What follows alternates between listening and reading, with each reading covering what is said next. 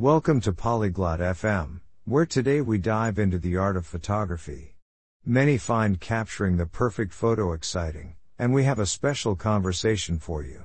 Summer and Camden share secrets on how to frame a great shot, using composition techniques that bring photos to life.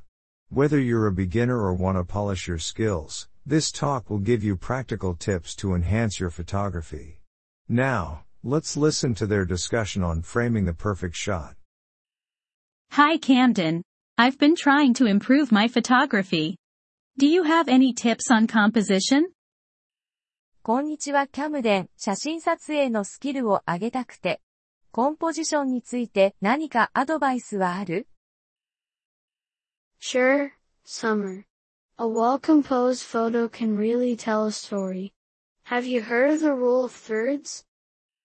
もちろん、サマー。 うまく構成された写真は本当に物語を語ることができるんだ。三分割法について聞いたことはある？I think so. That's where you divide the photo into nine parts, right? 聞いたことあるような。写真を9つのパートに分割するやつだよね。Exactly. Imagine your image is divided by two vertical and two horizontal lines. Place important elements along these lines or at their intersections. その通り。画像を2本の垂直線と2本の水平線で分割されていると想像してみて。重要な要素をこれらの線上や交点に置くんだ。Oh, I see. Does it make the photo more interesting? なるほど。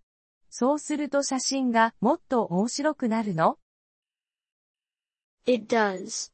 It helps draw the viewer's eye into the picture. What kind of photos are you taking? そうだね。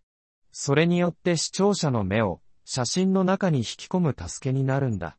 どんな写真を撮ってるの I love nature photography. Capturing trees, flowers, and landscapes. 自然の写真が好きで木や花、風景を撮るのが楽しいんだ。Nature is perfect for practicing composition. Try to find leading lines next time. 自然はコンポジションを練習するのにぴったりだね。次に撮るときは、リーディングラインを見つけてみて。Leading lines? What are those? リーディングラインって何 They are lines that lead the viewer's eye towards the main subject, like a path or a river. リーディングラインとは、道や川のような線で、視聴者の目を主題に導くものさ。Ah, that sounds cool. I'll look for those. Any other techniques? ああ、それは面白そう。探してみるよ。他にもテクニックはある You could also play with symmetry or patterns. They're very pleasing to the eye. 対称性やパターンを使って遊ぶのもいいね。それらは目にとても心地よいから。 Symmetry? Like reflections in water? 対称性って水面の反射とか Yes, exactly. Reflective surfaces can create beautiful symmetrical shots. ええ、まさにそうだ。反射する表面は、美しい対照的なショットを作り出すことができるんだ。And for patterns, would something like a field of flowers work? パターンというと花畑とかがいいのかな Perfectly. Repeating patterns can make a simple subject stand out. 完璧だね。繰り返されるパターンはシンプルな主題を際立たせる言葉ができる。What about backgrounds? I find them tricky sometimes. 背景についてはどう思うたまに難しいと感じるんだけど、A good tip is to keep them simple. You don't want the background to distract from your main subject. 背景はシンプルに保つのがいいアドバイスだよ。背景が主題から注意をそらすことは避けたいからね。That makes sense. I guess a cluttered background can ruin a shot. それは理にかなってる。ごちゃごちゃした背景は写真をダメにしちゃうこともあるよね。It can. Also, consider the frame within a frame technique. そうだね。それに、フレームインフレームのテクニックも考えてみるといい。What's that? それって何 Use natural frames like windows or arches to focus on your subject.